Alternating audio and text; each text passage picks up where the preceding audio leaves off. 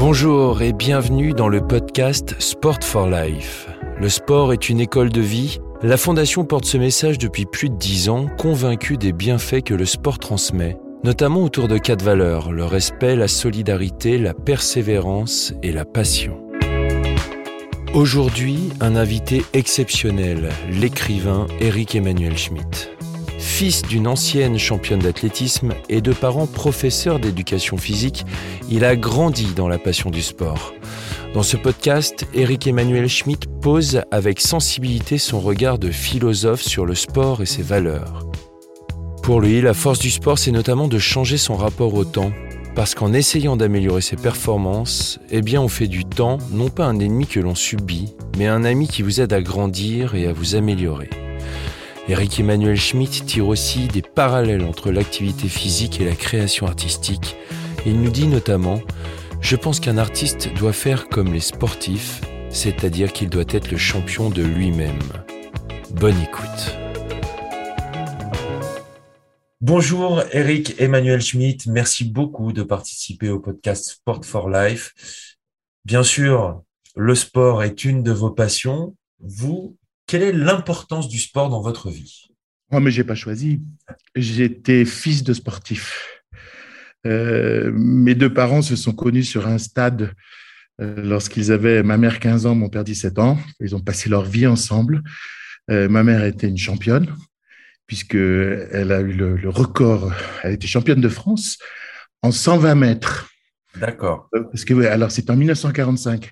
À cette époque-là, le, le machisme s'exerçait sur les longueurs, c'est-à-dire euh, les, les, hommes couraient 100 mètres, les femmes 80 mètres. Euh, les hommes couraient le 200 mètres et les femmes couraient 120 mètres. Alors en fait, ma mère était une championne du 200 mètres, mais à l'époque c'était 120 mètres. Voilà. Et euh, donc un grand amour de ça. Tous les deux étaient professeurs d'éducation physique. Et puis après, ils ont fait autre chose, mais ils l'ont été pendant plusieurs années. Donc, j'ai eu une enfance où euh, on faisait de l'escalade, où on marchait, où on nageait, euh, on faisait du ski, bien sûr, euh, et toutes sortes de sports, aussi de la gymnastique. Le sport était infiniment présent à la maison. la passion est l'une des quatre valeurs de la Fondation Sport for Life. Vous, ça vous inspire quoi, la passion? Je trouve que seule la passion donne de la patience. Dès qu'on aime faire quelque chose, on se découvre des trésors de patience infinis. Moi, par exemple, j'ai la passion de, la musique. Je peux passer des heures au piano. C'est juste parce que j'ai la nuque qui fatigue que je finis par m'arrêter. Bien sûr, la même chose avec l'écriture. Et la même chose d'ailleurs avec la marche, parce que j'ai vraiment la passion de la marche. Je suis increvable. Voilà. Euh, donc la, passion nous donne de la force, la passion nous donne de la joie, la passion nous donne du plaisir et surtout la passion nous donne de la patience. Donc euh, quand on a de la passion, on, peut, multiplie ses chances de, faire. Euh, c'est essentiel. Il y a une phrase de Cocteau que j'aime beaucoup. un journaliste lui demande On vous apprend que votre maison brûle. Qu'est-ce que vous emportez Et il a répondu Le feu. Et la passion, c'est ça. C'est le feu. Et c'est ce qu'il faut toujours garder et entretenir. Une question qui s'adresse à, l'agrégé de philosophie que vous êtes. Euh, peut-on tirer du sport une philosophie de vie? Ah, complètement. Je trouve que la force du sport, c'est de changer d'abord votre rapport au temps. Euh, parce qu'en s'entraînant à une compétition, en essayant d'améliorer ses performances, etc., eh bien, on fait du temps non pas un ennemi que l'on subit, mais un ami qui vous aide à grandir et à vous améliorer. Moi, j'ai pris de mes parents ce rapport au temps, euh, qui était le, rapport de gens qui s'entraînaient pour euh, développer leur vitesse, leur souplesse, leur force, et je l'ai transposé euh, dans, mon travail d'écrivain. voilà, je, ne subis pas le temps, je, m'en sers comme, euh, comme le moyen de déployer ma force et de réaliser ce que j'ai envie de faire. Alors ça, je trouve c'est la première chose qu'apprend le sport. Euh, la, deuxième chose, c'est que le sport, il vous redonne un corps, alors que nos sociétés euh, l'oublient, ce corps. Et surtout quand on fait des études. et donc, c'est très, très important de, d'avoir un corps vif et, apaisé. et c'est très, c'est essentiel. Et alors en plus, on se rend compte que justement, il y a une interdépendance du, cerveau et, du corps qui, est extrême parce que quand on fait du sport, eh le cerveau fonctionne mieux. Mmh on entend souvent dire que le sport est une école de vie. Est-ce que vous partagez cet avis? Il y a différentes façons de faire du sport. Et certaines, euh, à mon avis, sont quand même néfastes, alors que d'autres sont bonnes. Euh, moi, j'avais, par exemple, mon père euh, aimait l'effort et recherchait l'effort dans le sport. Et s'il ne vomissait pas, s'il n'était pas malade, s'il n'avait pas des courbatures pendant une semaine, il avait l'impression d'avoir rien fait. Alors que ma mère, qui elle était une vraie championne, euh, détestait les efforts et faisait les choses avec une grande facilité. Et euh, j'ai toujours, euh, j'ai toujours suspecté le culte de l'effort d'être une haine de soi, une haine de son corps, une revanche qu'on veut prendre. Et ça, c'est des choses dont il faut se débarrasser. Il faut plutôt voir le sport comme un accomplissement que comme une, revanche sur, sur l'extérieur ou, même sur, une histoire intérieure. Donc, euh, il y a un bon et un mauvais usage du sport, ça c'est certain. C'est-à-dire que moi, je, suis toujours inquiet quand je vois des gens qui, euh, dont, la pratique sportive ne développe que la frustration. C'est-à-dire qu'ils n'ont jamais fait assez bien. Euh, c'est terrible. Euh, moi, je pourrais faire comme ça dans l'écriture. J'ai de temps en temps le vague sentiment que ça pourrait être encore mieux, mais j'ai fait de mon mieux, et c'est ça qui compte. Euh, donc, euh, il y a une pratique sportive qui, qui, qui, qui est vraiment porteuse de, frustration, de manque et d'insatisfaction. Et, celle-ci, elle me paraît assez névrotique et euh, elle me, elle me paraît pas correspondre au vrai état d'esprit du sport. Est-ce que vous voyez une dimension sportive dans votre métier d'écrivain, dans une discipline dans l'écriture, une rigueur, une de la persévérance, même la passion? Oui, étant fils de, de, sportif, euh, j'ai décalé le modèle de mes parents sur l'écriture, c'est-à-dire l'opiniâtreté, euh, le travail euh, régulier, se préparer pour le moment où on doit délivrer la performance. Un livre, c'est pareil. Je veux dire, quand vous, quand vous, quand vous êtes euh, sprinter ou sprinteuse, euh, vous ne faites pas tous les jours euh, des sprints, ou en tout cas, vous n'en faites pas longtemps, mais vous préparez votre corps cardiaquement, musculairement, à pouvoir donner la puissance quand la puissance doit arriver. C'est la même chose dans l'écriture. Je me prépare à un livre. Je lis, j'y réfléchis, je descends à l'intérieur de ma sensibilité, je regarde le feu, dans la cheminée et puis je me laisse hypnotiser pour avoir d'autres idées, etc. Je me prépare. Et il y a un moment où je m'assois et là, je fais la performance.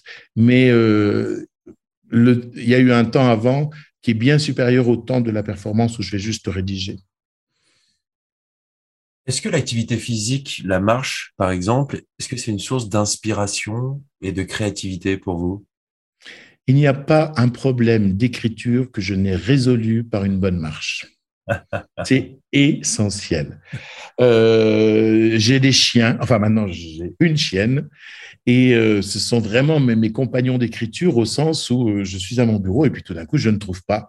Et là je pars dans les, dans les champs ou dans les bois, on fait une grande promenade et je reviens. D'abord je suis totalement apaisé et j'ai la solution.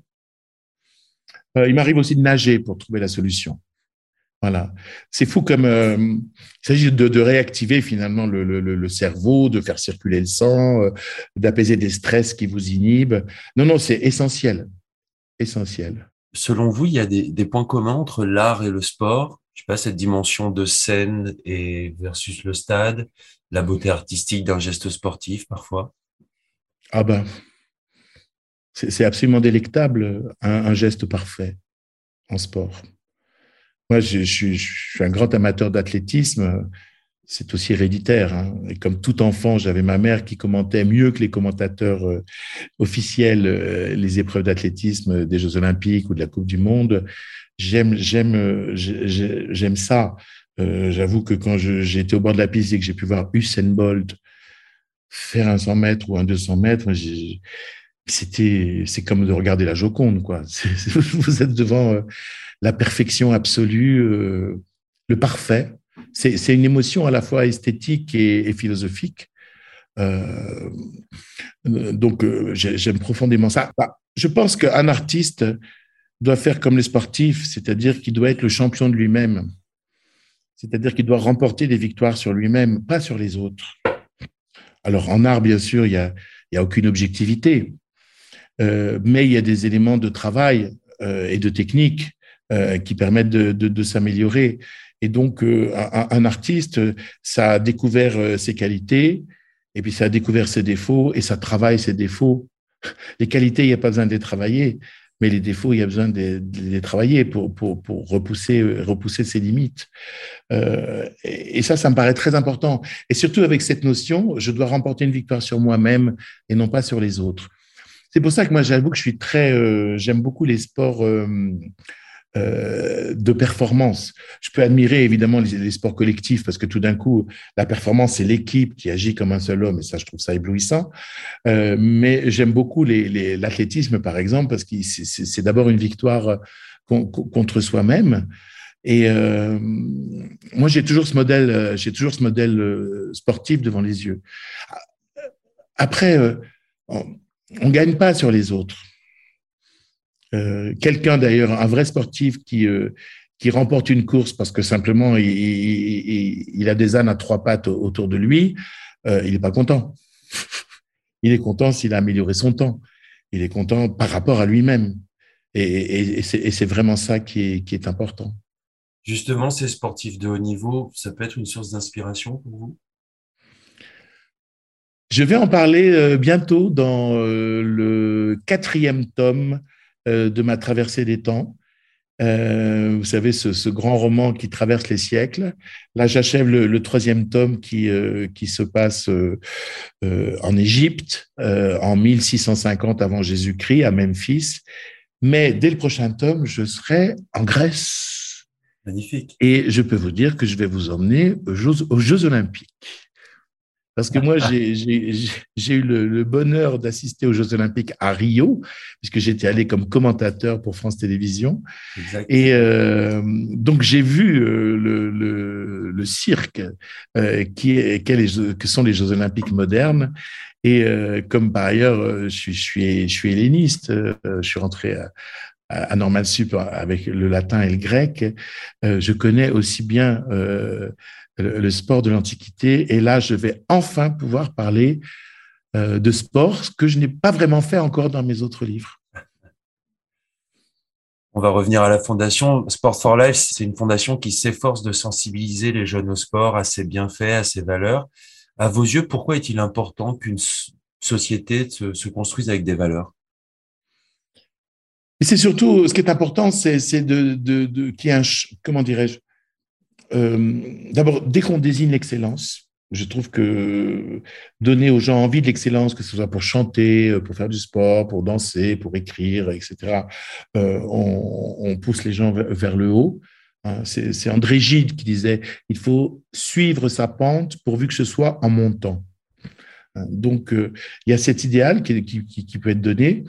Et puis, euh, dans, dans, dans, les valeurs, à proprement parler du sport, euh, il y a des valeurs essentielles, justement le, le dépassement de soi, parfois l'esprit collectif, euh, selon le sport, et puis une idée de, de santé du cerveau et, du corps qui sont, qui sont, qui sont reliés. Quoi. C'est, le, sport, c'est la fin d'un dualisme philosophique traditionnel qui sépare l'âme et, et, et, le corps. Euh, bien sûr, il y a une interaction tellement, tellement forte et, le sport est là, est là pour nous la, non seulement pour nous le rappeler, mais pour nous permettre justement d'être meilleurs. On peut tous être son propre champion. C'est l'un des messages que la Fondation Sport for Life cherche à transmettre aux jeunes. Qu'est-ce que cela vous inspire? Je souscris à 1000%. Euh, devenir le champion de soi-même. Euh, c'est-à-dire diagnostiquer, qui on est, ce pourquoi on est doué, ce pourquoi on est moins doué, cultiver ses qualités, cultiver ce qui nous vient spontanément et ne pas le mépriser, parce qu'il y a des gens qui méprisent ce qu'ils arrivent à faire facilement. Ça m'est d'ailleurs arrivé quand j'étais jeune. Non, non, il faut, il faut, il faut apprécier ce pourquoi on est doué. Qu'est-ce que c'est être doué? C'est euh, faire sans apprendre ce que les autres doivent apprendre. Alors, euh, on a tous des dons pour quelque chose et puis pas de dons pour d'autres. Donc, euh, repérer ses propres dons, les accepter, les cultiver. C'était Cocteau qui disait cultive ce qu'on te reproche, c'est toi. Donc, oser être soi-même. Et puis, d'un autre côté, comme on diagnostique ses faiblesses, eh bien, repousser ses limites. Repousser ses limites par le travail, par l'entraînement, par une réflexion, par une réflexion collective aussi, par un travail avec un coach ou par un travail avec un entraîneur. Mais vraiment, toute cette dimension de, il faut s'aimer soi, mais en même temps, il faut s'améliorer soi. Euh, donc j'ai envie de, dire, par le sport, vous pouvez devenir vous-même, mais en mieux. Mais il ne me reste plus qu'à vous remercier euh, d'avoir participé à cet enregistrement. Eric Emmanuel, merci beaucoup, c'était un vrai plaisir. Et merci à vous. Au merci beaucoup. À bientôt. Belle journée. Au revoir. Bientôt. Un grand merci à Eric Emmanuel Schmitt de nous avoir partagé sa passion du sport avec cette élégance si singulière. Encore un épisode riche dans ce podcast Sport for Life. J'aimerais remercier Pascal Harib et Alexandre Haar de la Fondation Sport for Life. Je remercie le groupe Temple pour cette jolie musique. Si ce moment vous a plu, n'hésitez pas à nous suivre sur les réseaux sociaux.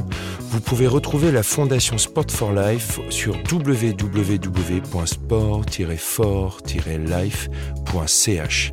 À très vite pour un prochain épisode. Vive le sport, vive la vie.